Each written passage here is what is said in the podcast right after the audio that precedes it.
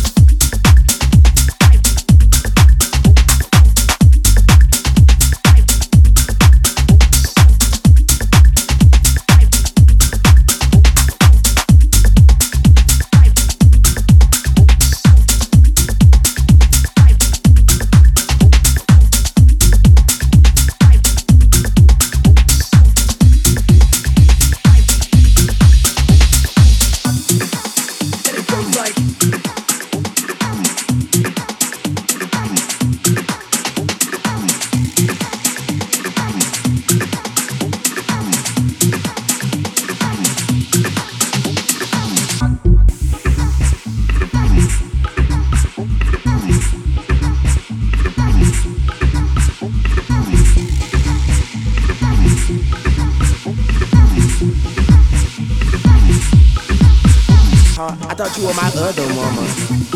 My bad. Yeah. Uh-huh. Yeah. I'd rather pop a bottle